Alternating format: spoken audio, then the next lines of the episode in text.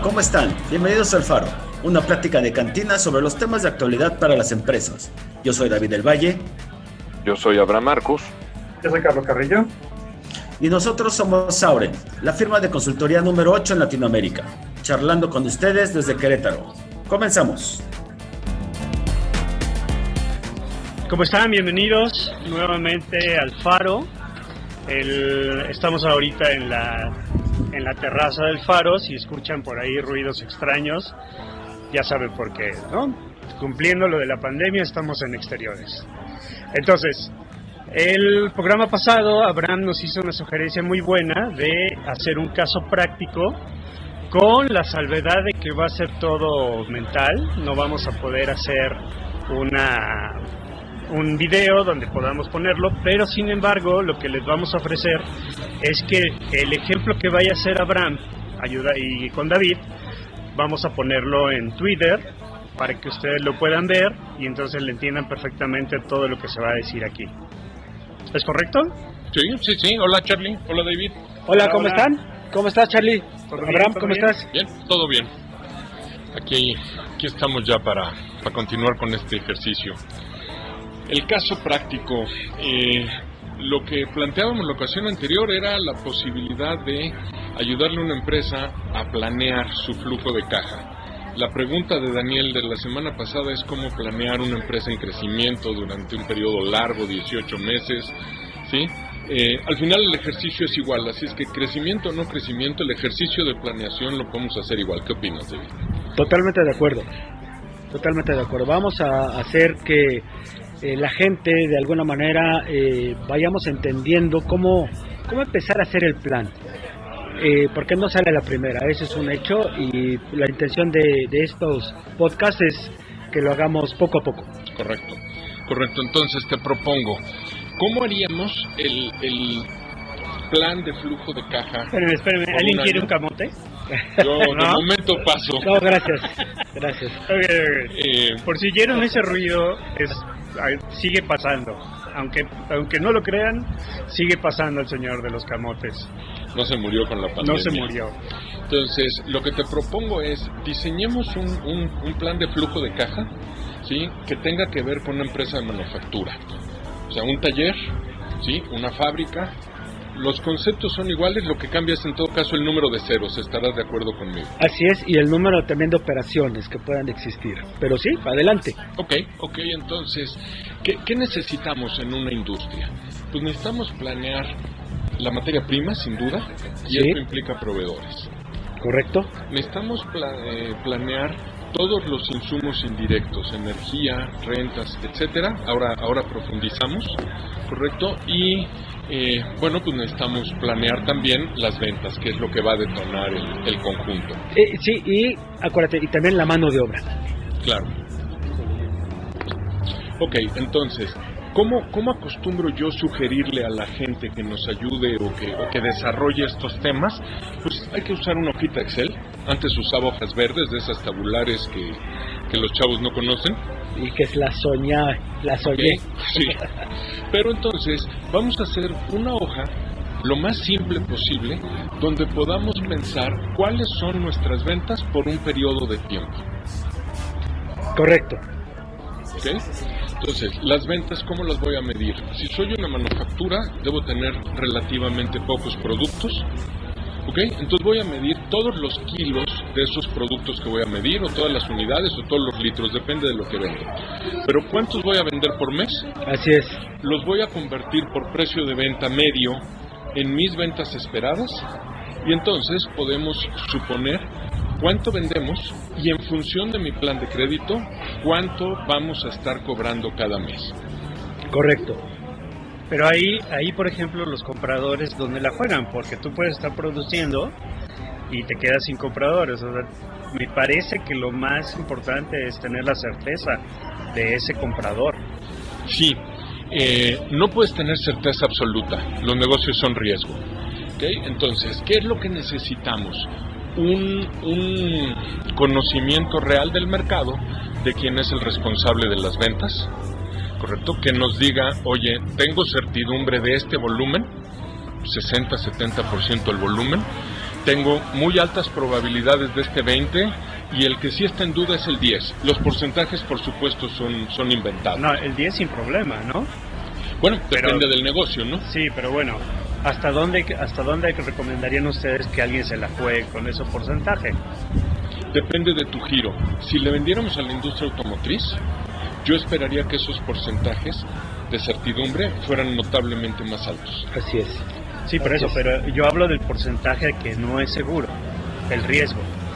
¿Qué Ah. porcentaje tú crees que sea este, justificable? Por eso, pero lo, lo que dice Abraham en el sentido del porcentaje alto o bajo es de, dependiendo de la industria. Si somos una empresa de consumo, ahí acuérdense que es eh, lo que le llaman el, el, el push, que significa que tú tienes que poner tu producto hacia el mercado y entonces ya el mercado lo va a jalar. ¿Sí? Entonces, en ese caso, tu porcentaje sí va a ser un poco más amplio, en el sentido de ese porcentaje de riesgo que dice Abraham. Ejemplo, bebidas, alimentos, algo de ropa. Medicinas. Correcto, a eso, a eso te estás refiriendo. Correcto. Entonces tú lo pones en el canal, ¿sí? Que es, es el, el push que dice David, el, el sell-in, lo pones ya en el canal y luego el canal tiene que hacer la segunda parte que es el sell-out, ponerlo en las manos ya del consumidor final. ¿Ok? Ese implica riesgo. Si estás con la industria automotriz que planea tres años adelante, que tú tienes un contrato, ¿sí? Por los siguientes 24 meses, ¿sí? 12 de los cuales están absolutamente seguros, 12 de los cuales están planeados 80% de certidumbre, claro, tú juegas ahí al 5% de riesgo. ¿Correcto? Pero tienes unos elementos muy sólidos de planeación. Bien, entonces, planeas esas ventas y luego tienes que juzgar si el señor de los camotes quiere que juguemos o no a este juego. Después de eso tienes que juzgar, ¿les doy crédito a mis clientes o no? Sí, Ok, si les das crédito, listo, entonces lo multiplico eso por los 30 días, los 45, lo que corresponde, y los acomodo en el tiempo.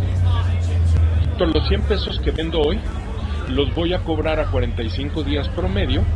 Eso quiere decir que lo que vendo en enero 100 pesos, lo voy a cobrar idealmente el 15 de febrero los 100 mil pesos. marzo. Eh, marzo, discúlpame. Sí, sí, no, está bien, pero así es, exactamente, ese es el punto, que veamos realmente los días. Como dijo Abraham, los 100 días de enero van a estar por ahí de mediados de marzo. ¿Y qué hacemos entre enero y marzo?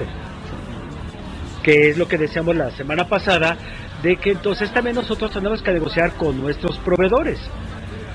Que tengamos también una media. Yo sé que ese balance es el ideal que fuera el mismo periodo.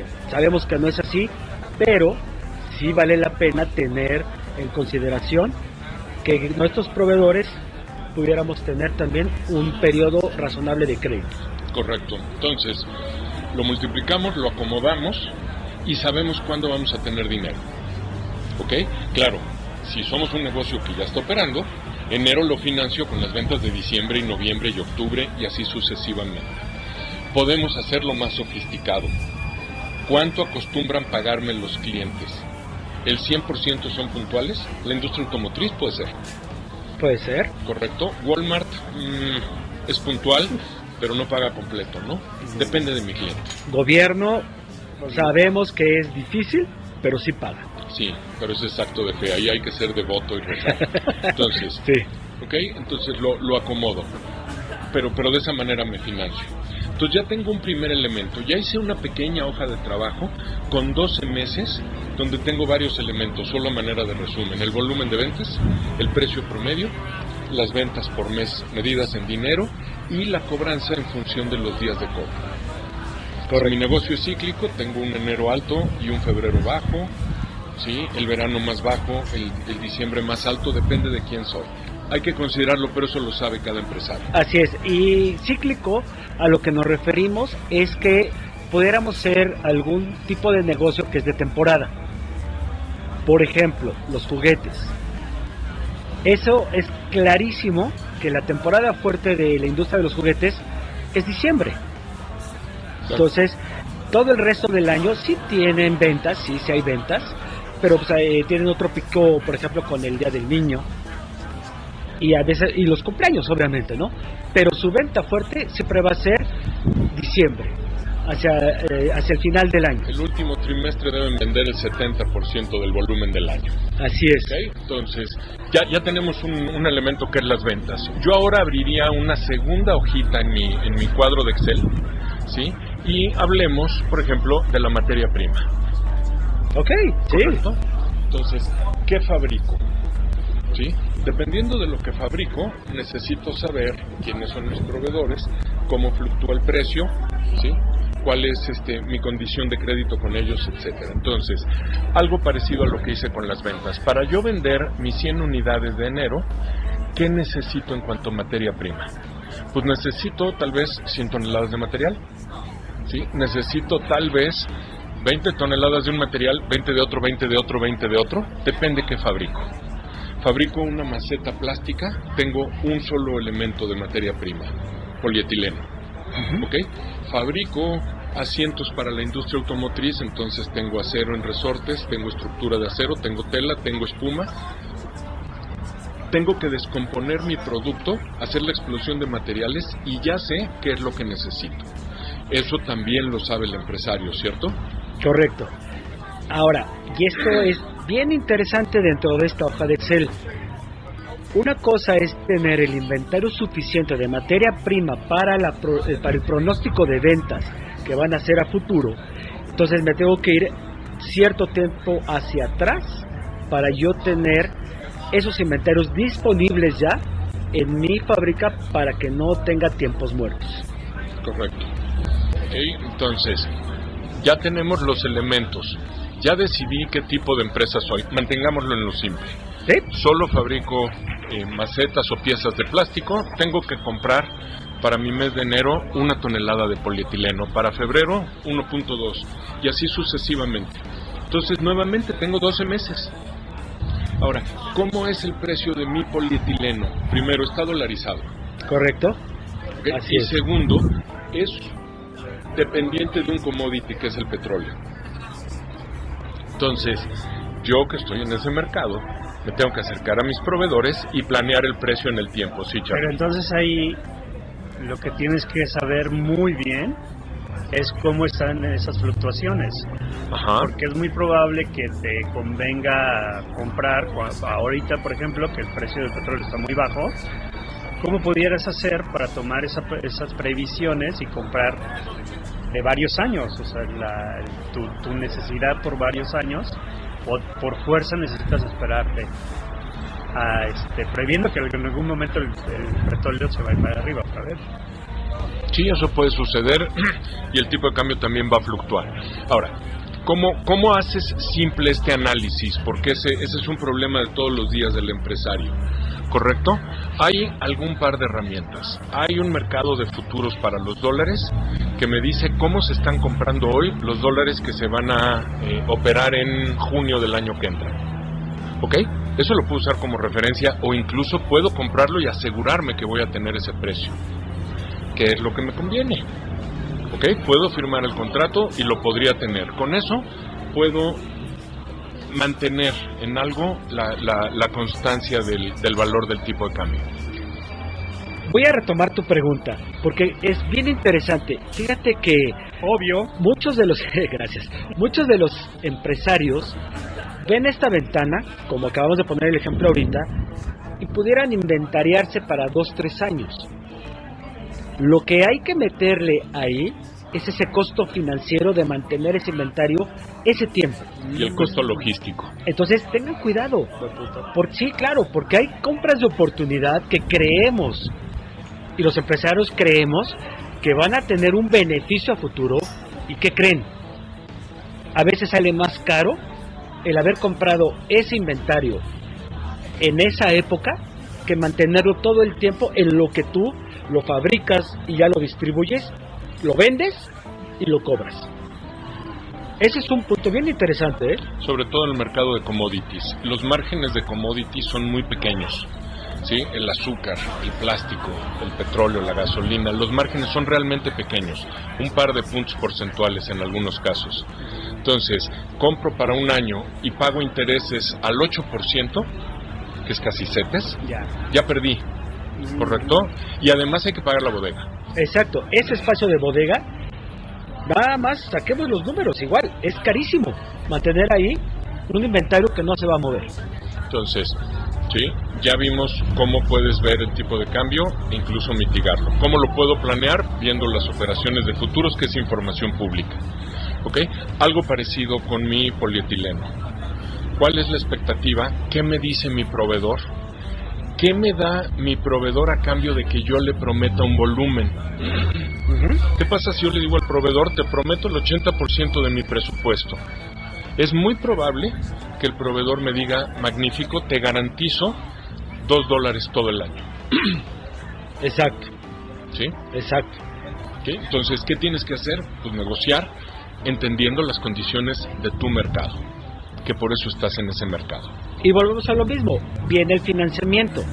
No le, no le tengamos miedo a pedir prestado. ¿Por qué? Porque el, tra- el dinero que va a estar trabajando va a ser el que te prestó, no el tuyo.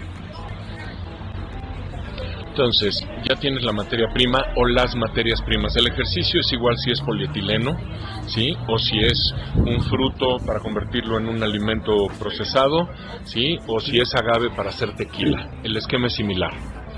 ¿Ok? Eh, lo puedo hacer por uno o por múltiples eh, elementos. Luego, ¿qué otra cosa? ¿De dónde viene el producto? La firma número 8 en América Latina, te trae El Faro. Búscanos en Facebook y Twitter como AurenQRO. Teléfono de contacto 4222 9038 24. Auren Querétaro, cerca de ti para llegar lejos.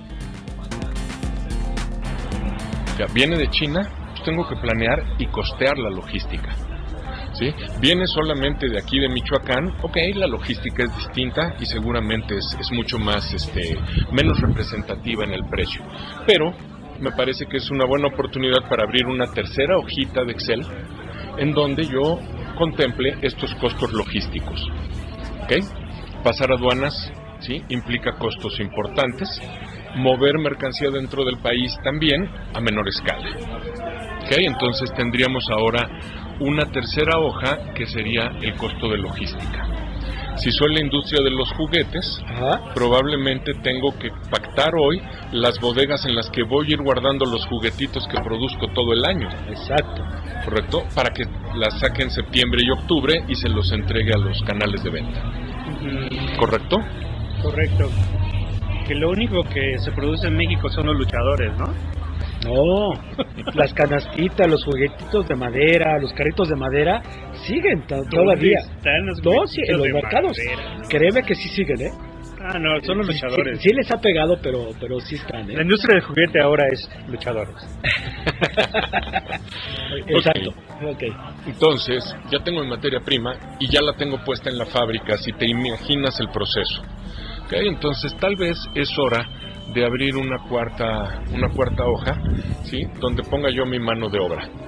¿Quién es el personal que necesito en cada momento en el tiempo? ¿Ok?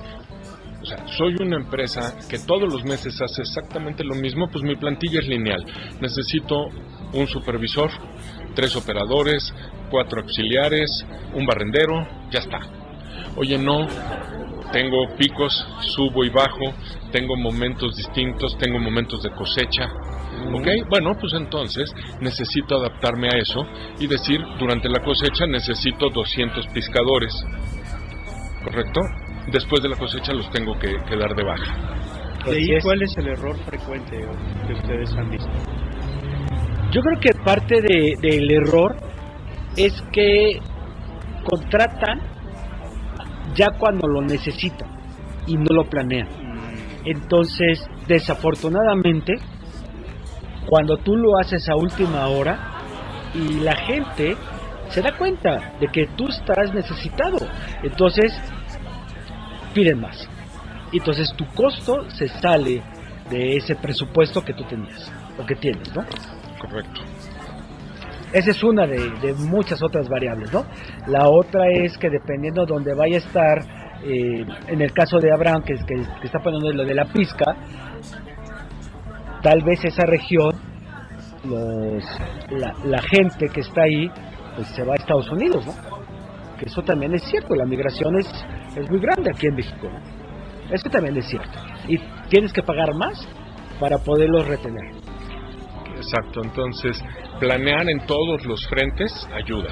Si te acercas con los gremios estos de pescadores, con los líderes, etcétera, les dices, oye, voy a estar tres semanas en este rango de fechas, etcétera, es más probable que pactes hoy el precio, ¿ok? Y sucedan pocos inconvenientes y no que tengas que venir a ver quién me ayuda hoy y tengas todos los inconvenientes, ¿no? ¿Correcto? Entonces, ¿qué necesito? Tantas personas de este precio cada una de ellas, etcétera. Hay un mercado que lo dice, yo sé cuánto le pago a cada uno de mis contables, a, cada una de mis secretarias, a cada uno de los pescadores, a cada uno de los operadores de máquina. Conozco mis sobreprecios propios de la nómina como el seguro social, cuotas de Infonavit, etcétera, ¿sí? Y las asumo. Entonces, ¿qué necesito? Una lista de personal nuevamente por cada uno de mis 12 meses del año el precio al que va cada uno, un par de multiplicaciones y ya sé que en enero tengo 150 mil pesos de nóminas. ¿Sí? En febrero 200 mil y así sucesivamente. Correcto. Y también es importante que veamos qué tantos procesos tienes, porque eso también es importante en esta hoja de mano de obra, porque a lo mejor puedes tener dos, tres procesos para tú obtener tu resultado, y eso significa que cada plantilla es diferente, porque puede ser el proceso 1 de tres máquinas, el proceso 2 con cuatro máquinas y el proceso 3 con dos máquinas.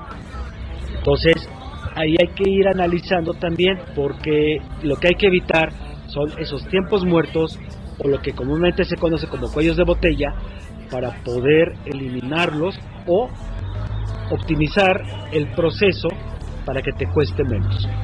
Sí, en ese sentido, muy probablemente nuestra hoja de mano de obra yo la podría partir en tantas hojas como procesos tenga. Entonces, tengo el proceso de, soplado en la industria del plástico. Muy bien. Tengo otro departamento que es el que hace el, rebabeado y el terminado. Listo, proceso 2. Tengo un proceso 3 de embarque, de embarque no, perdón, de, embalado, de, empaque, correcto, y finalmente tengo el de embarque. Entonces hago cuatro hojas, una por proceso. ¿Ok? Es como si tuviera cuatro pequeñas fabriquitas dentro de mi gran fábrica. Y a cada una le asigno sus elementos de, de mano de obra. Pero el ejercicio es igual, lo único es que lo tengo que fraccionar en pequeñas unidades. Y la parte importante de esta fracción es el tiempo. El tiempo que se tarda el proceso 1 al proceso 2, al proceso 3. Entonces, eso también hay que tenerlo en consideración. Correcto. Entonces, ¿qué llevamos hasta ahora? Una primera hoja de ventas, una segunda hoja de materia prima, una tercera hoja con la logística para tener esa materia prima y una cuarta con la mano de obra. ¿Sí? Entonces, vendría la quinta, la quinta hoja de este proceso y eso tiene que ver con los gastos indirectos. Eh, cuando estamos en una manufactura, se pueden llamar gastos indirectos o bien gastos generales. Y esto, acuérdense, vamos, vámonos viendo hacia el punto de vista de flujo de caja. Entonces, ¿qué es lo que debe de tener esta hoja? ¿Qué debe de mantener esta hoja? Son todos aquellos gastos que incurrimos que no es materia prima para el producto terminado, no es la mano de obra que ya estuvimos platicando sobre ella. Entonces, ¿qué es lo que vienen adicionales? Pues viene lo que es la luz, renta, renta de local, renta de oficinas, el mismo personal administrativo y todos aquellos gastos que requieran y que sean necesarios para que el producto se eh, termine de producir, se pueda distribuir y se pueda vender. Y para que el negocio sea negocio, hay que viajar, hay que gastar en automóviles, en equipo de distribución, en telefonía, en comunicaciones, toda la, gama de gastos. Y la hoja es igualita. 12 meses, ¿sí? la luz en función de mi producción, correcto, la renta, pues hay una parte fija y hay otra parte para los juguetes que sube y baja, correcto, las comunicaciones tienden a constantes, etcétera pero necesito 12 meses de toda mi lista de gastos. Correcto. Entonces, ¿ahora qué es lo que tenemos? Las ventas, la materia prima, la logística, la mano de obra y los gastos. Todo esto lo vamos a resumir en cinco renglones en una hoja de resumen. Donde tengo mis ingresos, que son las ventas que cobro, tengo mis egresos por compras de materia prima o de producto para reventa, porque puede ser un comercio, mis gastos de logística, mi mano de obra y mis gastos. Entonces tengo lo que entra, las ventas, tengo lo que sale en todos estos esquemas de gastos y tengo lo que sobra o lo que falta. Y ya tenemos una herramienta de flujo de caja, tal vez rústica, pero la tenemos. Correcto. Y la parte importante de esto es que podemos analizarlo de manera independiente dónde estamos gastando de más o de menos. Nos hace falta o estamos con un, un excedente que creemos que es necesario, algunos gastos como suele suceder, que luego gastamos tal vez en internet, en algún tipo de, de, de gasto que creemos que es necesario y si hacemos el análisis, ¿qué creen? Nos vamos a dar cuenta que no es tan necesario como, creen- como pensábamos. Un buen ejemplo son las oficinas ahora durante la pandemia, ¿no? Así es, correcto, Que se usan poco o nada. exactamente. Sí, eh, me llamó la atención que viera que dijeras que es una herramienta muy rústica. ¿Cuál sería una compleja? Ah, bueno, puedes comprar software sof- súper sofisticado, obtener la información desde el RP, que podría ser Oracle o SAP o cualquiera de estos, y hacer lo mismo, pero grandote y súper sofisticado. Sirven para lo mismo y se entienden igualito. Exacto. Y Sí. también, sofisticado también puede ser, o tan detallado, dependiendo del número de departamentos que tú tengas en tu empresa. Porque puede ser ventas, puede ser mercadotecnia, finanzas, este, eh, producción, eh, producción 1, producción 2, producción 3, en fin. Depende de- de- del tamaño de tu empresa. ¿no? Pero, como todo, ¿sí? Nace pequeño y se hace tan sofisticado como tu necesidad. Por eso dije que era rústico. Pero, además por rústico, también me gustaría que fuera fácil. Claro. Es lo más importante, ¿no? Yo creo que sí, para que, para que el empresario pueda hacer su tarea y, y- y no se sienta no se sienta agobiado, ¿no? Eso eso lo hacemos con más de uno de nuestros clientes, sí, sea que le ayudamos a desarrollarlo, sea que lo administramos por cuenta de él, sí, pero pero bueno, les ayudamos a entender flujo de caja a estos clientes. Perfecto. ¿Algo más? ¿No? Bueno, Yo no pago eso más. Salud, jóvenes. Salud, salud, salud, salud. salud. Nos vemos la siguiente, gracias. Ok. Eh, síganos en Twitter, en Facebook, en, ya saben, ahora en Querétaro. Y nos vemos la siguiente. Gracias. en Spotify, bye.